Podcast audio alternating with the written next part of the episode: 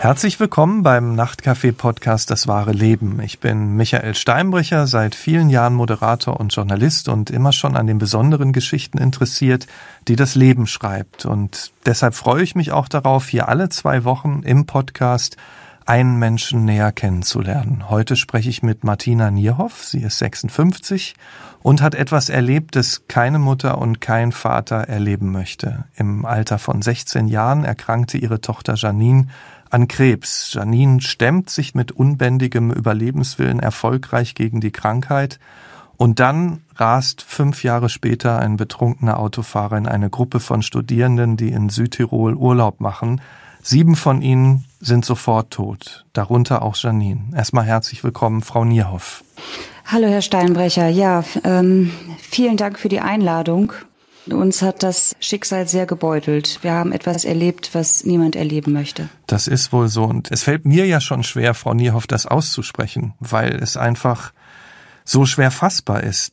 Denken Sie manchmal auch, das war ein böser Traum oder können Sie das überhaupt fassen, begreifen, was da passiert ist? Nein, es ist für mich immer noch, also ich, ich wache morgens auf mit dem Gedanken, gehe abends mit dem Gedanken ins Bett und ich habe immer noch das Gefühl, selbst wenn ich jetzt mit Ihnen spreche, mhm. dass ich nicht über meine Geschichte spreche. Dass mir sowas Schlimmes nicht passieren kann. Und äh, wenn ich mich hier im Haus bewege, es ist alles noch so, wie Janine es verlassen hat. Und Janine war ja auch längere Zeit in Australien. Ich habe immer so das Gefühl, sie kommt gleich wieder die Tür rein, aber es ist nicht da. Und jedes Mal, wenn ich diesen Gedanken zulasse, dann überwältigt mich ein Schmerz, der kaum auszuhalten ist. Mhm. Vielleicht macht es ja an dieser Stelle Sinn, nochmal über Janine zu reden, um sie auch näher kennenzulernen. Wie würden Sie Janine so als Menschen, als Persönlichkeit beschreiben? Also als Janine auf die Welt kam, kam sie schon mit einem Lächeln auf die Welt und sie hatte bei uns auch den Spitznamen Strahlemann oder Sonnenschein und das passte einfach auch. Sie sprühte eigentlich voller Freude, hüpfte durch die Welt wie ein Flummi und so hat sie sich auch gefreut, so am ganzen Körper und wirklich hüpfend und liebte Pink, Glitzerflamingos und ihre Lebensfreude war wirklich ansteckend und auch ihr Lachen war ansteckend. Noch mehr, nachdem sie ja mit 16, fast 17 an Krebs erkrankt ist, das hat sie dann in jungen Jahren nochmal sehr verändert. Ja, eigentlich war ihr mit jungen Jahren schon klar, wie ähm, besonders das Leben ist und umso mehr hat sie dann auch intensiv gelebt. In welcher Lebensphase war sie denn, wenn Sie die Krankheit ansprechen, bevor klar war, dass sie so schwer krank ist? Was waren da ihre Hobbys? Was waren da ihre Leidenschaften? In welcher Lebensphase war sie da mit 16? Ja, man ist Teenager, man geht auf Partys, ja, die Pubertät in vollen Zügen genießen, wie auch immer. Und ihre Leidenschaft war Basketball zu der Zeit. Also sie hat sehr gerne Basketball gespielt. Sie hatte auch ihr erstes Motorrad. Also Motorradfahren war auch einer ihrer Leidenschaften, die wir auch geteilt haben, mein Mann und ich. Ja, und eben Partys und Tanzen, das, was Jugendliche so mhm. machen. Also ein ganz normaler Teenager. Ja, und in welcher Situation haben auch Sie gemerkt, dass irgendwas körperlich nicht stimmt? Sie ist immer zum Basketballspiel gegangen und mhm. klagt über Rückenschmerzen. Und dann habe ich immer gesagt, lass uns mal zum Orthopäden gehen. Nein, ich meine, in diesem Alter haben Mütter ja sowieso keine Ahnung, ja. Und äh, ist eh das meiste ähm, peinlich ähm, sowieso in der Zeit. Ja, genau. Also so wie gesagt, also mhm. sie war da durchaus normal äh, unterwegs. Ja, ich habe mir das dann angeguckt und dann gab es dann Ratschläge von anderen, die waren natürlich besser und dann Physiotherapie und und und und Muskelaufbau. Aber das fing so um Ostern an und im Sommer spitzte sich das zu. Ich sah also auch, dass sie abnahm. Dann ging es auch besser mit den Rückenschmerzen.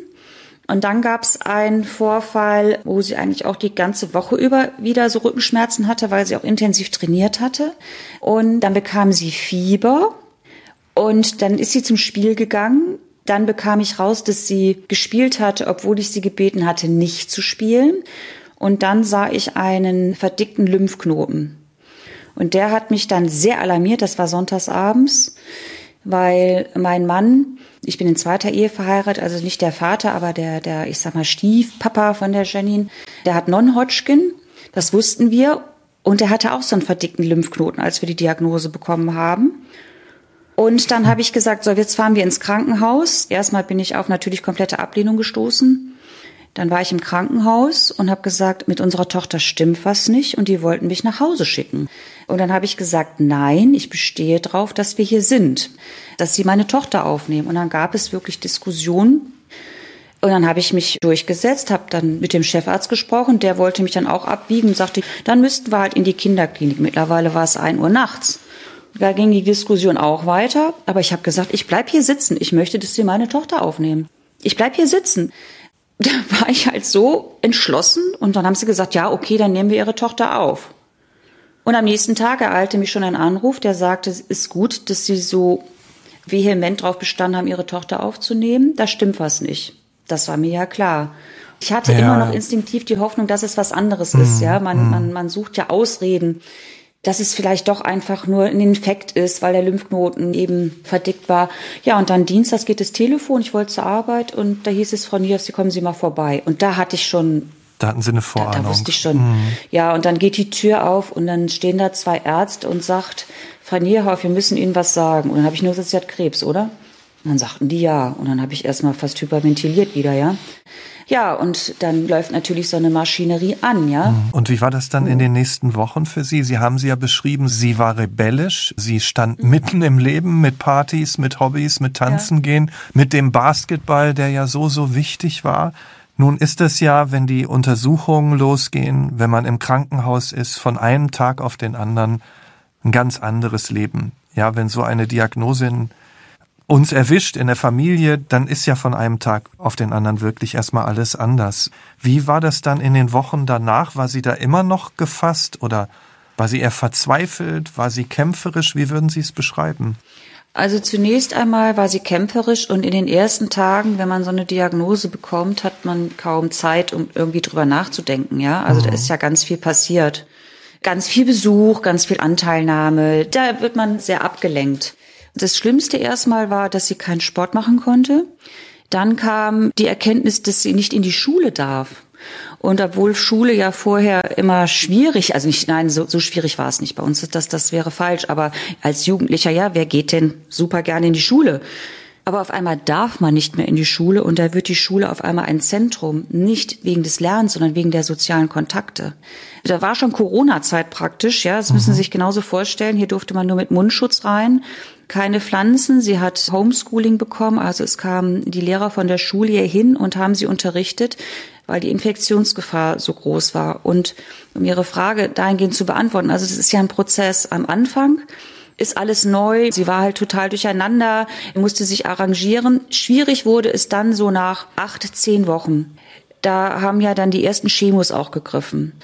Da setzt man sich mit den körperlichen Sachen auseinander. Dann hat sie die Haare verloren und sie hat es ganz locker gemacht. Das kann sie auch nachschauen auf Facebook und auf Instagram. Also sie hat sich einfach den Rasierer an den Kopf gehalten und die Haare abrasiert, hat das fast mit einem Joke gemacht.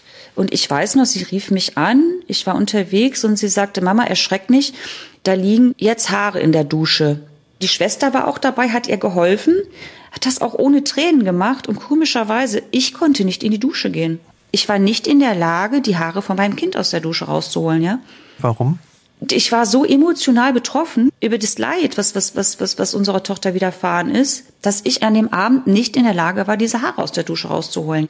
Und bei ihr wurde es dann, also als natürlich dann die Zeit länger wurde und dann kam Weihnachten und dann kamen die langen dunkle Zeiten und die Chemo immer mehr ihr zusetzte, da gab es hier doch auch bittere Tränen, wo sie wirklich auch manchmal einfach nur bitterlich geweint hat. Ne? Ich kann nicht mehr. Warum ist das so? Diese Fragen, aber auch ganz viel Wut und Zorn, also auch Türen knallen und so. Das gehörte alles dazu. So dieser ganze emotionale Ausnahmezustand. Was man ja auch versteht. Ne? Also das, das kann, das kann, natürlich, das, mhm. das kann man alles verstehen. Ja, das, was ihr in dieser Zeit unglaublich geholfen hat, das war, sie war in ähm, in Düsseldorf in der Uniklinik und sie hat dort einen Therapeuten kennengelernt, der mit krebskranken Kindern Musik gemacht hat. Und die heißen Fighting Spirits, die jungen Menschen. Und die musizieren und verarbeiten sozusagen die Krankheit und ihre Fragen am Leben über Musik. Da Janine Querflöte gespielt hat, hatte man sie gefragt, ob sie denn nicht mitmachen möchte. Das hat ihr sehr, sehr viel geholfen, weil da sind, waren junge, junge, noch, noch viel jüngere Kinder dabei, aber eben auch ältere, die die Krankheiten überstanden hatten oder andere Formen von wirklich schlimmen Krankheiten auch hatten.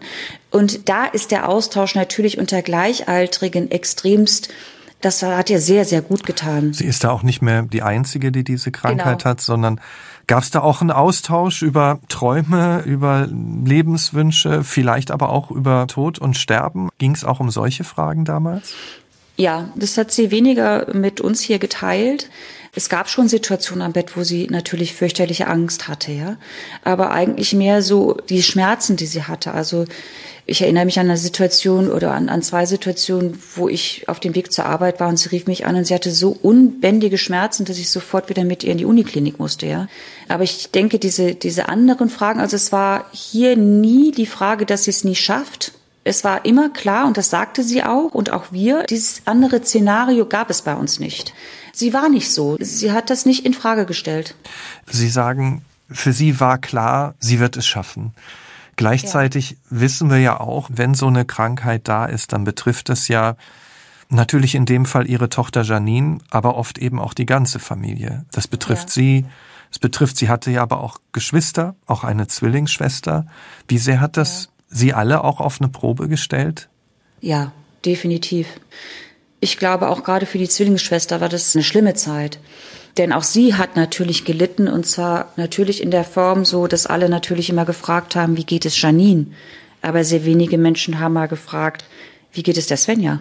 Und das ist schon eine Belastungsprobe, sicherlich. Aber ich finde, wir haben es gut hingekriegt, waren einfach auch voller Zuversicht. Also wie gesagt, in der ganzen Familie wurde nie diskutiert, was passiert, wenn sie es nicht schaffen wird. Es gab es einfach gar nicht. Mhm. Weder bei ihr noch bei uns. Wir waren voller Zuversicht haben auch direkt Pläne gemacht für die Zeit, wenn die Therapie um ist. Mhm. Welche Pläne? Also natürlich war klar, dass sie definitiv erstmal weiter Basketball spielen möchte. Dann haben wir als Familie eine Überraschung geplant, weil die Kinder ja 18 wurden und wir dann einfach eine große Reise geplant hatten, von denen wir ihnen nichts erzählt haben. Mhm. Dann war auch klar, dass sie nach dem Abitur ins Ausland wollte. Das habe ich auch immer gefördert, weil ich selber die Erfahrung machen konnte mit jungen Jahren. Und dann waren halt die Pläne, ja, ich möchte für ein Jahr nach Australien. So, also da waren mhm. schon Pläne. Und Janine hat es dann ja auch tatsächlich geschafft, hat die Krankheit zunächst mal überwunden, auch wenn es ja, wie wir wissen, Jahre dauert, bis wir von geheilt sprechen. Aber sie ist ja dann auch tatsächlich nach Australien. Also was würden Sie sagen, war Janine auch so eine Persönlichkeit, die durch ihren Optimismus, durch ihren Ehrgeiz vielleicht auch, Sie haben vom Basketball gesprochen, dann auch Dinge umsetzen wollte und es dann auch oft geschafft hat? Definitiv. Also sie war sehr, sehr willensstark. Man muss sich vorstellen, also ein Beispiel, sie war auf dem Gymnasium in der zwölften Klasse, hat hier Hausunterricht bekommen.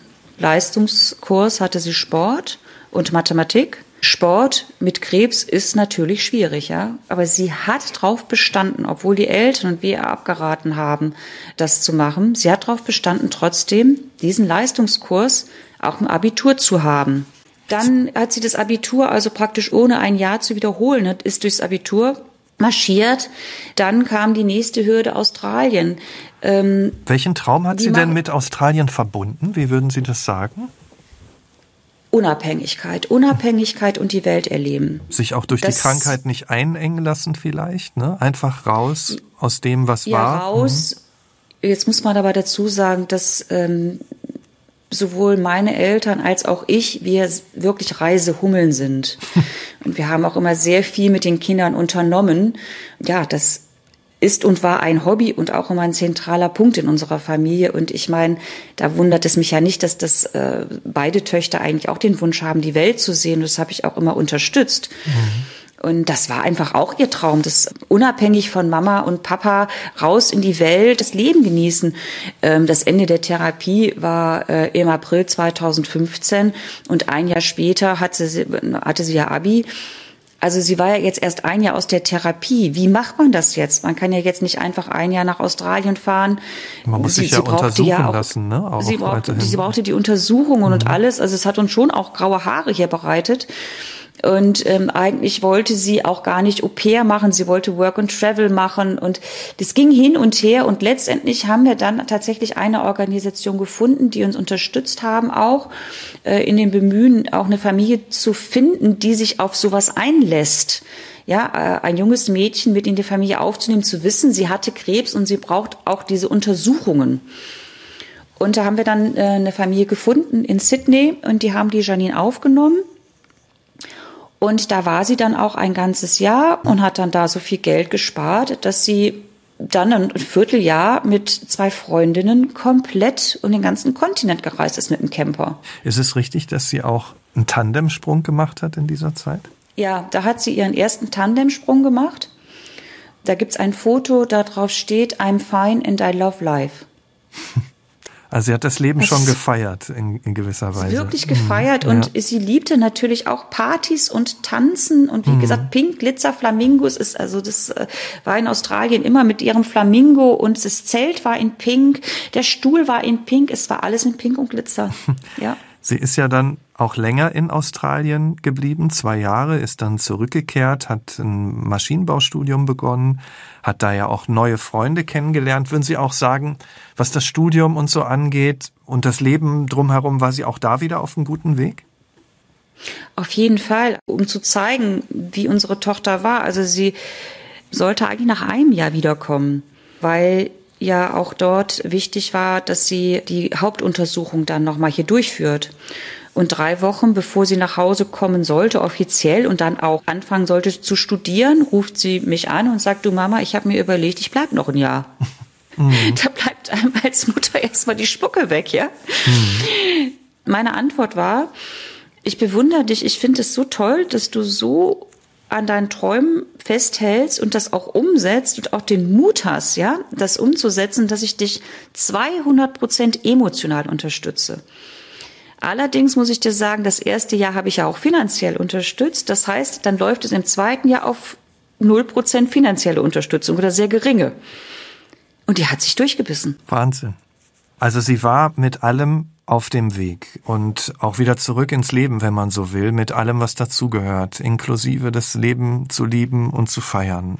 Wir nähern uns jetzt mal dem Jahreswechsel 2019-2020, denn kurz vor dem Jahreswechsel haben Sie dann eine schlechte Nachricht erhalten, nämlich ebenfalls eine Krebsdiagnose. Ähm, haben Sie Janine dann gleich davon erzählt? Nein, also ähm, äh, ich äh, habe auch meinen meinen Tumor ertastet. Ich habe äh, Brustkrebs und ähm, ja, mit allem drum und dran, habe das ähm, über Weihnachten nicht erzählt, allerdings einen Tag bevor Janine in Skiurlaub gefahren ist, weil ich nicht wollte, dass unsere Tochter aus dem Skiurlaub kommt und dann sieht, dass ich im Krankenhaus bin. Mhm. Können Sie sich noch erinnern, ja. wie Sie sich von Ihrer Tochter verabschiedet haben, als sie dann in den Skiurlaub gestartet ist? Ja, ja.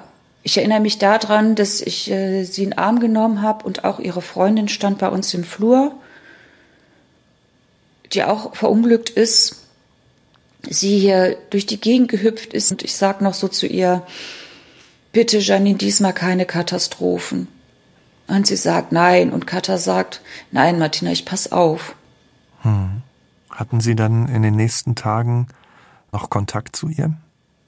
Ja, sie hat Fotos geschickt von der Skipiste. Es gibt Videos, wo sie getanzt haben. Also sie hatte da eine gute Zeit und hat sie auf dem Laufenden ja. gehalten. Wann haben Sie dann zum letzten Mal von ihr gehört? Das war an dem Abend, wo der Unfall passiert ist. Ich weiß es noch genau. Es war gegen 10 Uhr und sie schrieb, Mama, wie geht es dir? Hm. Und ich habe das nicht beantwortet, weil es mir nicht so gut ging und ich ihr den Abend nicht kaputt machen wollte. Mhm. Man muss sich das vorstellen, Sie haben diese Nachricht bekommen, die natürlich auch Ihr Leben dann ähm, erstmal wieder sehr stark beeinflusst hat. Und gleichzeitig war Janine so in Aufbruchstimmung, wie Sie das beschrieben haben, ne? durch die guten Nachrichten vorweg, das Tanzen noch bei Ihnen zu Hause. Und ähm, in dieser Situation, wie haben Sie dann davon erfahren, diese schreckliche Nachricht erfahren, dass sie nicht mehr lebt? Ich wusste, dass ich montags ins Krankenhaus muss und ähm, ich hatte eine sehr aggressive Form von Brustkrebs. Es musste schnell gehandelt werden. Das wusste ich und ich habe dann einfach von Samstag nach Sonntag mir Gedanken über mein Testament gemacht, über alles Mögliche gemacht, ja. Was passiert jetzt mit mir, ne? Mit den Kindern habe ich alles geregelt und ähm, bin dann sehr spät morgens eingeschlafen und mein Mann zieht an meiner Bettdecke morgens so gegen neun und sagt, Martina, steh mal auf, der Frank, also der Vater von der Janine, hat gerade angerufen. Kann sein, dass die Janine einen Unfall hatte. Und mein erster Gedanke war, oh nein, nicht wieder ein Beinbruch. Oh nein, das fehlt jetzt alles noch. Irgendwie so, ja? Hm. Ich habe an gar nichts anderes gedacht. Und ich taumel aus dem Bett und das Festnetz geht. Ich gehe dran. Und das Einzige, was der Vater sagt, ist, Janine ist tot. Hm. Dann habe ich nur noch geschrien. Hm. Ja. Also ich meine, es ist so unfassbar. Mh, ich ja. weiß auch eigentlich gar nichts mehr von dem Tag. Ich weiß eigentlich gefühlt gar nichts mehr von den drei Wochen. Das sind mh. alles nur noch so Fragmente in meinem Kopf. Da gibt's ja dann auch wahrscheinlich niemanden und nichts, das so wirklich Halt geben kann. Oder das ist dann wahrscheinlich erstmal nur ein Stürzen, wie so ein Abgrund, der sich auftut und etwas, was man eigentlich gar nicht fassen kann, denke ich mir. Das ist wie ein Trance und hm. das ist auch heute noch so. Hm. Vielleicht können Sie noch mal erklären, was ist denn damals überhaupt genau passiert? Bei dem Unfall ist es so, dass ähm, ein ähm, junger Mann mit knapp zwei Promille aus äh, einer ähm, ja, Diskothek, Kneipe, so ein äh, Après-Ski, Regenschirm da, hat sich in sein Auto gesetzt, äh, eben ähm, sehr schnelles Auto, ein Audi TT, und ist über die Landstraße geprescht mit 100 Stundenkilometern.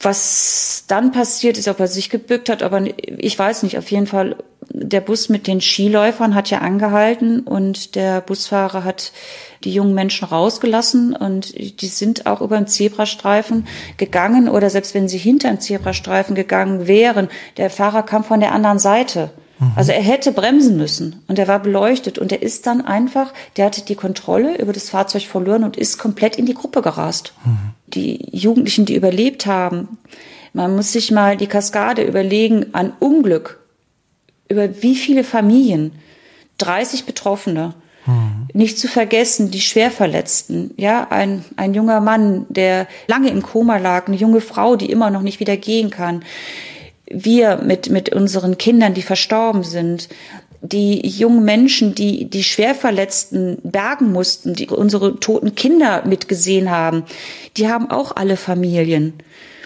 Die haben auch alle Eltern, Geschwister und Freunde. Wenn man sich das mal holt, das geht in die Tausende. Mhm. Bei der Beerdigung unserer Tochter waren 600 Menschen. Und alle, alle, auch das ganze Dorf war paralysiert. In unserem Dorf standen, fanden zwei Beerdigungen statt, auch die von ihrer Freundin. Ein Mensch ist unverantwortlich und ich denke mal, nicht nur ein Mensch, auch viele andere sind noch unverantwortlich, ähm, wo ich sage, das, äh, das darf nicht vergessen werden. Und ich glaube, also ich habe recherchiert, ein Unfall mit Alkohol am Steuer in ganz Europa mit so einer massiven Auswirkung gibt es nicht es ist ja so, dass es so viele Opfer von, von Alkohol am Steuer gibt. Und es, ist, es betrifft ein oder zwei, aber diese Familien leiden auch. Und es ist ja auch in den Medien nur so eingeschlagen, weil es so viele Menschen waren. Mhm. Kam denn auch eine Frage auf, warum wir, warum Janine, sie hat so gekämpft, sie hat sich aus diesem, ja, aus dieser Krankheit sozusagen befreit mit so viel Kraft, mit so viel Lebensfreude, mit so viel Energie. Warum passiert das? Ja, natürlich. Hm. Also ich kann Ihnen sagen, in den ganzen ersten Wochen, ich habe ganz oft bei ihr im Zimmer gelegen, ins Kissen geschrien. Warum? Hm. Warum? Hm. Und äh, Verzweiflung, aber auch unbändige Wut und Zorn, alles gemischt. Womit haben Sie sich dann in diesen Momenten, und ich meine, Sie mussten ja auch noch Therapien überstehen sozusagen, womit haben Sie sich da aufrecht erhalten, vielleicht mit den Geschwistern oder was hat Ihnen überhaupt die Kraft gegeben, da immer wieder also weiterzumachen? Mhm. Natürlich ähm, die, die Zwillingsschwester, aber wir haben, ich habe auch noch eine Stieftochter und zwei Enkelkinder. Mhm. Mein Mann, die Familie. Am meisten hat mir aber, glaube ich, zum einen geholfen, weil ich ziemlich schnell in die Aktion getreten bin, dass ich ja diese Kampagne gegründet habe mhm. gegen Alkohol am Steuer, hier Don't Drink and Drive, Go Pink mhm. for Life. Damit wie, hatte ich eine Aufgabe. Wie sind Sie da auf die Idee gekommen oder haben Sie das alleine entwickelt oder durch eine Begegnung? Wenn Ihnen das so viel Kraft Ja, durch ein Telefonat. Mhm. Ja, durch ein Telefonat. Und zwar ist es ja so, dass ich von den ähm, sieben Todesopfer drei persönlich kannte. Es ist ja auch noch der Studienfreund meiner Tochter ums Leben gekommen. Mhm. Und mit der Mutter hatte ich direkt am ersten Tag äh, schon Kontakt und die ganze Zeit auch, als ich im Krankenhaus lag. Wir konnten nachts nicht schlafen, haben zusammen geweint. Obwohl wir uns persönlich gar nicht kannten, war sofort eine Nähe da mhm. über unsere Kinder. Und sie erzählte, dass sie auch gar nicht wüsste, wie sie das alles überstehen soll, aber sie hätte irgendwie vom Bekannten gehört, dass es eine Mutter gab, die hätte eine Kampagne gegründet und würde Vorträge in Schulen halten.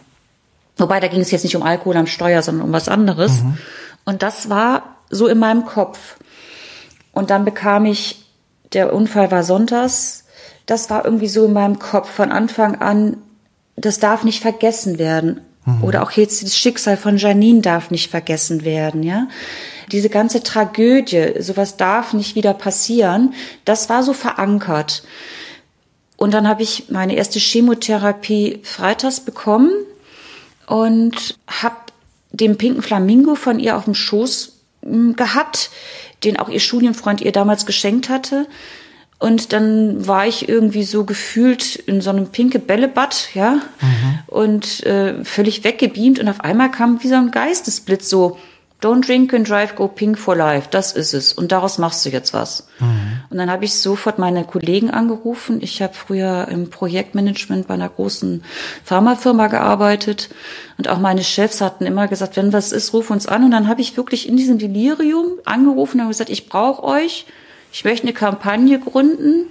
Das und das. Ich brauche ein Logo. Und dann bin ich wieder eingeschlafen. Hm.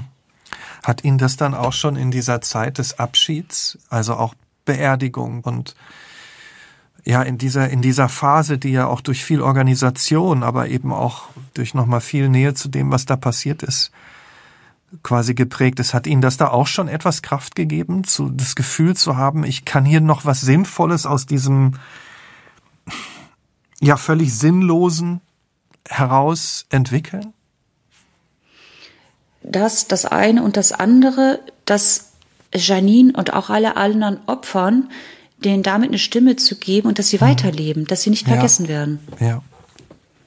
Diese Ohnmacht, dass es einfach vorbei ist und so ist es für mich nicht vorbei. Mhm. Das, ich kann das nicht erklären. Ich war auch selbst überrascht über mich. Also ich habe ich hab das auch gar mhm. nicht verstanden. Und, aber es war so.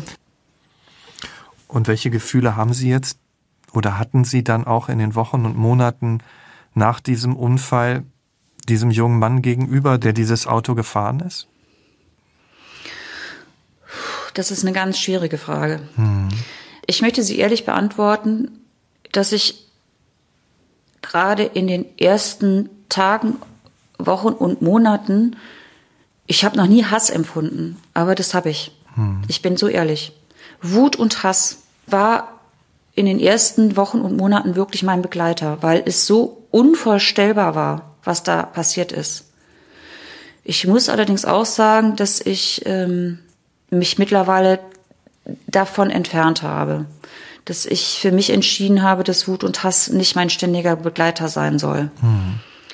Ich habe ja auch durch, durch, dass ich selber so krank war, da ist es ist ja auch so unterschiedlich. Also ich habe ja auch Kontakt zu den anderen Eltern mhm. und es gibt ja auch keine richtige oder falsche Trauer. Mhm. Wir, wir, sind, wir sind alle in einer ganz anderen Welt jeweils. Wir, wir spüren alle den Schmerz und wir verarbeiten den Schmerz alle anders. Und ich kann Ihnen sagen, es geht bis hin zur völligen Lethargie, nicht mehr in der Lage sein zu arbeiten, gar nichts mehr machen können, bis hin zu weiter ständiger Wut und Hass, die auch ein Motor sein kann. Mhm. Ich würde sagen, ich befinde mich so in der Mitte. Das, was tatsächlich für mich, glaube ich, ein glücklicher Umstand war, ist, dass ich Krebs hatte. Ich sehe das heute tatsächlich so, dass ich darüber dankbar sein kann, dass ich so eine schlimme Krankheit hatte. Zum einen hat sie mich nochmal mit äh, meiner Tochter sehr verbunden. Ich habe das erlebt, was sie auch erlebt hat.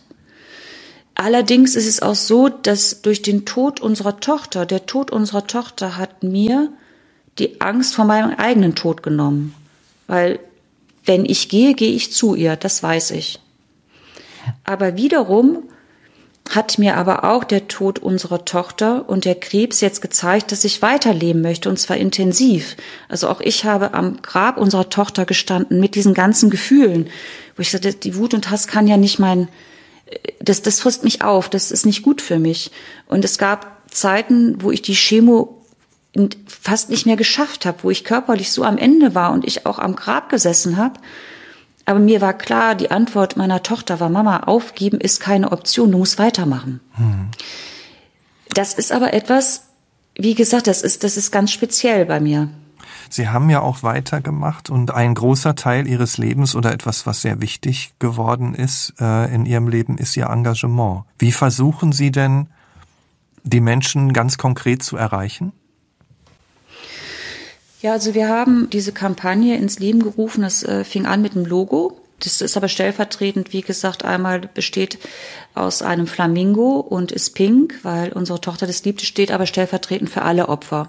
Also wir wollen ja allen Opfern eine Stimme geben. Mhm. Und wir haben uns auch überlegt, hier mit Freunden, also dem Flamingo-Team, es gibt ja schon äh, gute äh, Kampagnen gegen Alkohol am Steuer, ja. Und äh, das stellen wir auch gar nicht in Frage, finden wir auch wichtig und äh, die gehen auch in Schulen. Allerdings ist uns was aufgefallen, dass bei den Kampagnen ja immer der Fahrzeuglenker sozusagen in die Verantwortung gezogen wird, beziehungsweise ermahnt wird. Und da stimmen wir ja auch völlig mit ein. Oder wir sagen ja auch, Party feiern, das ist alles in Ordnung für uns, nur eben nicht fahren. Aber ist es denn wirklich so, dass es immer nur an dem Fahrer liegt? Ja, in letzter Konsequenz trägt er die Verantwortung. Aber was ist zum Beispiel mit den Freunden, die das zulassen, die zugucken und sagen, das ist doch dein Führerschein? Der ist ja vielleicht so betrunken, dass er das gar nicht mehr mitkriegt. Es gehört zum guten Tun in unserer Gesellschaft, Zivilcourage zu zeigen gegen Ausländerfeindlichkeit. Es gehört zum guten Ton, Zivilcourage zu zeigen gegen rechts. Wieso zeigen so wenig Menschen Zivilcourage, wenn es darum geht, wenn ein Betrunkener ins Auto steigt? Und das ist ein neuer Ansatz und den verfolgen wir und äh, wir sind mittlerweile auch, haben wir eine Kooperation hier mit der Polizei NRW in Crashkursprogrammen. Das heißt, ich und äh, Leute aus dem Flamingo-Team, wir ähm, treten in Schulen auf und wir erzählen die Geschichte von Janine natürlich dann mit einer persönlichen Betroffenheit, die die Schüler nochmal anders erreicht, als wenn ein Polizist oder ein, ein Feuerwehrmann das erzählt. Und die Erfahrung, die wir machen konnten, noch in der kurzen Zeit, wo wir in Schulen gehen konnten, war sehr bewegend. Daraus sind wieder Projekte entstanden. Wir gehen dann anschließend in die Klassen und die Schüler können uns ähm, Fragen stellen und daraus entstehen wieder Projekte. Des Weiteren haben wir ähm, hier in Wuppertal schon die Zusage letztes Jahr gehabt, dass man ein überregional, also ein regionales und regionales Projekt äh, stemmen möchte, auch im, im Zusammenhang mit Stadtmarketing. Aber das geht im momentan ja alles nicht. Es finden keine Stadtfeste statt durch Corona. Aber wir haben bei uns in Wuppertal den ersten Bus mit unserem Logo, weil wir finden, wir müssen, möchten darauf aufmerksam machen. Wir haben so Blumensamen, die wir verteilen möchten mit Karten in Gedenken an die Opfer, wo man Blumen streuen kann. Dann haben wir ähm, Armbänder, so, mm, so Einlassbänder, wo wir gerne nach Corona in Kontakt treten möchten, hier erstmal regional, aber auch überregional mit ähm, Kneipen, äh, dass die Leute, die die sich bereit erklären zu fahren und ihre Freunde nach Hause zu fahren, dass die so ein Armband bekommen und dann ein alkoholfreies Getränk bekommen. Dann eben Kooperation mit Taxigesellschaften, Shuttlebusse organisieren. Aber ganz wichtig, glaube ich, ist diese Diskussion tatsächlich anzustreben. Wie sieht es aus mit der Verantwortung? Was können hm. wir alle tun, um so ein Schicksal zu verhindern? Also auch in dieser Situation einfach Zivilcourage zeigen, so wie Sie es äh, schon, schon genau. klar. Mhm. Wir hatten vor ungefähr vier Wochen, hat uns der äh, Rotary Club äh, in Frankfurt eingeladen zu einer Weinprobe. Das steht für uns nicht in Kontrast, weil wir sagen ja nicht, wir wollen ja nicht äh, den Menschen sagen, äh, soll, braucht, soll keinen Wein trinken. Wir sind ja nicht mhm. Anti-Alkoholiker in, in, diesem Sinne. Mhm. Und ähm, in diesem Zusammenhang habe ich da auch einen Vortrag gehalten und ähm, dann, das waren alles auch Ältere, also da geht's ja gar nicht so sehr um die Jugendlichen, aber auch Leute, die jetzt über 50 sind, mhm. äh, in diese Diskussion zu gehen. Und genau diese Fragen kommen mich dann. Ja, aber was mache ich denn, wenn mein bester Freund sich ins Auto setzt? Ich kann dem doch nicht den Schlüssel abnehmen. Mhm. Warum nicht? Mhm.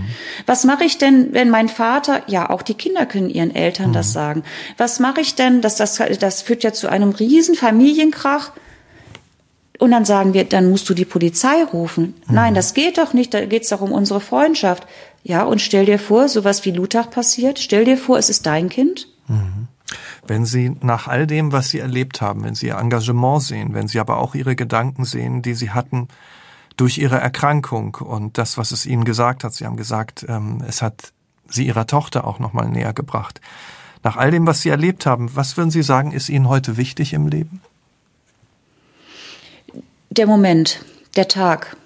Meine Prioritäten, also ich äh, bin viel gelassener geworden. Ich hader nicht mehr. Ich setze die Pläne immer direkt um. Ich warte nicht mehr. Also es gibt kein Sonntagskleid mehr für mich, sagen wir mal, ja. Ich warte nicht mehr lange. Dann mache ich das.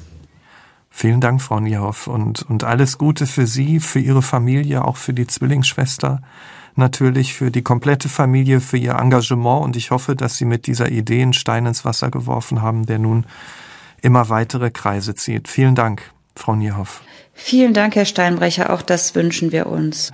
Und danke auch an Sie fürs Zuhören. Ich freue mich, wenn Sie den Podcast abonnieren. Empfehlen Sie uns gerne weiter oder diskutieren Sie mit uns auf unserer Nachtcafé Facebook-Seite. Und wenn auch Sie eine besondere Geschichte zu erzählen haben, schreiben Sie uns gerne. Vielleicht reden wir dann in zwei Wochen schon miteinander hier im Nachtcafé Podcast Das wahre Leben. Ich bin Michael Steinbrecher. Wir hören uns.